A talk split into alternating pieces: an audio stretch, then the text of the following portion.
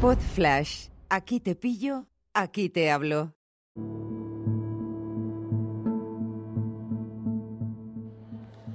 Hola a todos, ¿qué tal? ¿Cómo estáis? Episodio 300, no me lo creo, de este podcast que nació en 2017, que ha sido hiper irregular, que al principio era solamente Podflash, aquí te pillo, aquí te hablo. Me acuerdo que empecé en un aeropuerto, que fui a recoger a mi hermana, de- que venía de un viaje, y empecé a grabar en Anchor. Y, y bueno, este capítulo 300, menos mal que, que no publiqué el de ayer, porque el de ayer era una de estas recaídas que tiene uno en las que quería opinar sobre lo que había pasado con el no ataque homófobo en Madrid, aquí en España. Bueno, una historia que forma parte de la economía de la atención, de cómo la gente, periodistas, que es lo más grave, se tiran en plancha hacia cualquier cosa que pueda hacerles conseguir audiencia o clics, sin contrastar la información que debe ser de primero de periodismo. La cuestión es que dejé fuera ese episodio, lo dejé en barbecho y esta mañana me levanto y digo no. No, porque entrar al trapo de esas cosas, pues eh, en, en realidad no me interesa. No quiero caer en volver a opinar sobre cosas que, que ni me van ni me vienen. Siento decirlo porque al final eh, ya sabéis que soy de los que piensa que mejor ocúpate de aquello que puedes transformar, de aqu- aquello que puedes mejorar y de la gente que te rodea, que tampoco estaría de más eh, bueno, pues que está muy bien querer salvar el Amazonas, pero a lo mejor está mucho mejor eh, contaminar un poco menos en tu barrio, ¿no? Bueno, ese tipo de cosas. Hoy os quiero hablar de las segundas oportunidades y os quiero hablar de cuando, cuando yo lanzo una campaña de marketing online, o sea, pues hago una campaña más o menos masiva, algunas duran un par de semanas, porque voy enviando los correos electrónicos poco a poco, de forma automatizada, con el nombre de pila y demás. Y son campañas de captación, ¿no? Para hacer una prospección, para, para, para contactar con clientes, eh, ampliar la agenda de contactos, que, de contactos que ya he ido recabando, informarles de novedades, etcétera, ¿no? Entonces, ayer estuve en un webinar muy interesante en el que se hablaba de esto y daban unos porcentajes que os puedo jurar que se, que se cumplen prácticamente siempre, ¿no? De cada 10 personas, eh, a 7 a siete personas le va le- les vas a resultar indiferente dos personas, a dos personas más o menos les vas a caer regular o mal, te van a coger un poco de manía y solamente una persona te va a hacer caso. Y esto tiene que ver con lo que hemos estado hablando o lo que he estado hablando con vosotros y vosotras eh, durante todos estos días sobre la gestión del no, ¿no? El decir que no a casi todo y decir que sí a lo verdaderamente importante. Esto es un tema de ida y vuelta. O sea, yo también suelo pasar de la mayoría de los inputs que me llegan en el día, llamadas de teléfono, gente que me quiere vender cosas o news, newsletters de las que estoy suscrito y me borro, cosas de ese estilo, ¿no? A todos nos pasa. Pero es interesante, ¿no? El, el tener claro que no le puedes gustar a todo el mundo, que es normal que así sea y que es un tema estadístico. Es verdad que, que me lo paso muy bien eh, intentando darle la vuelta a correos electrónicos de gente borde.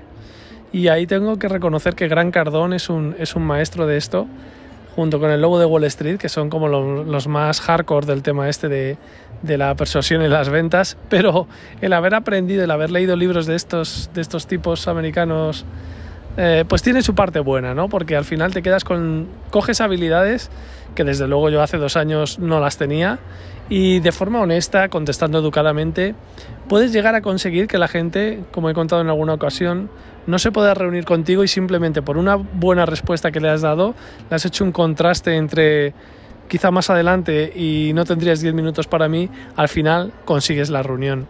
Y es increíble lo importante que es todo esto, ya sabes que he hablado mucho de estos temas de marketing y ventas, de, cómo hay muchos emprendedores que piensan que su idea es genial y que por eso simplemente van a triunfar cuando no es así.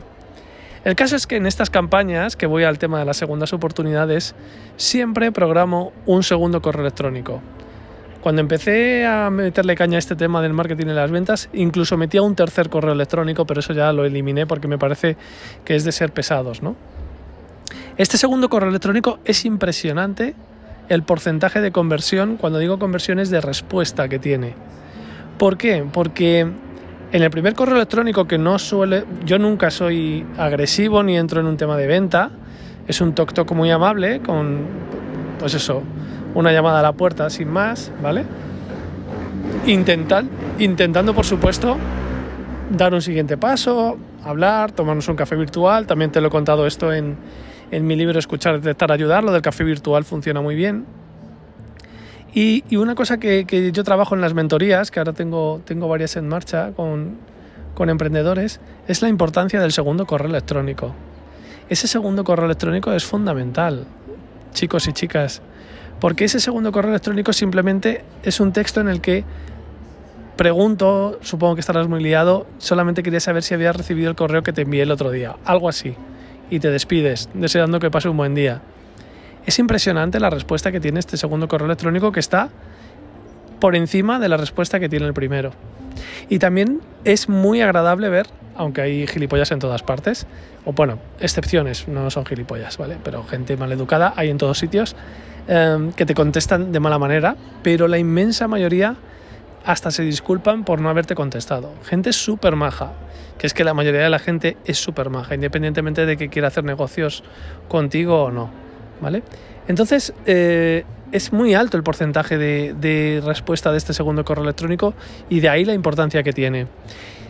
Y, se corrobora, se corrobora que, la gente eh, primero se disculpa o directamente te dice que no ha recibido nada, que si se lo puedes volver a enviar.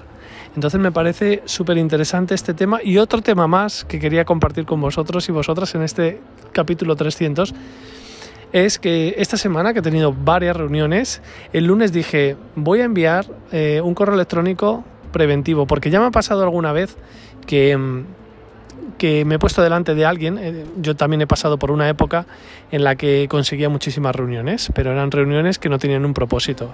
Entonces aprendí un montón, sobre todo el año pasado me pasó, pasé a tener hasta seis reuniones en una semana, que era un porcentaje altísimo.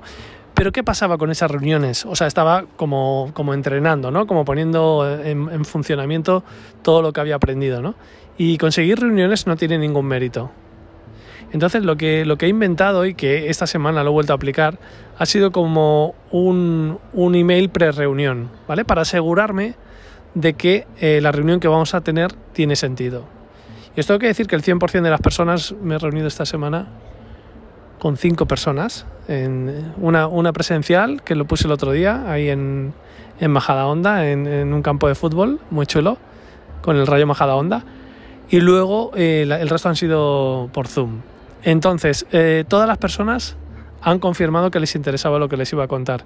Y eso es muy importante, porque reunirte con gente a la que no le interesa lo que le vas a contar te deja con cara de imbécil en el minuto 3. Porque tampoco se trata de convencer a alguien que ni siquiera está interesada en lo que le quieres contar de que, de que muestre interés por ello. Eh, es agotador, te hace sentir imbécil, fuera de lugar y el tema de, lo, digo en el libro, ¿no? el título, escuchar, detectar, ayudar. Escuchar a la gente, detectar si necesitan algo de ti y, ofrecérselo. Es que de eso va todo esto, así de claro. Pero mientras tanto quería compartir todo esto con vosotros, que es lo que trabajo con, con mis clientes y que son, aunque odie decirlo, son tips que quizá podéis poner en práctica y ya sabéis que si queréis que trabajemos de forma más estrecha me tenéis en nachocaballero.com. 300 capítulos y un anuncio muy importante. Mañana sale mi nuevo podcast que va a, tratar algunos de estos temas en profundidad y otros que os van a sorprender. Estaros muy atentos, atentas, ya tiene nombre, ya tiene todo, ya tiene las sintonías, ya tengo el guion de los primeros episodios y mañana vamos de estreno. Un abrazo fuerte, que paséis una buena noche. Chao.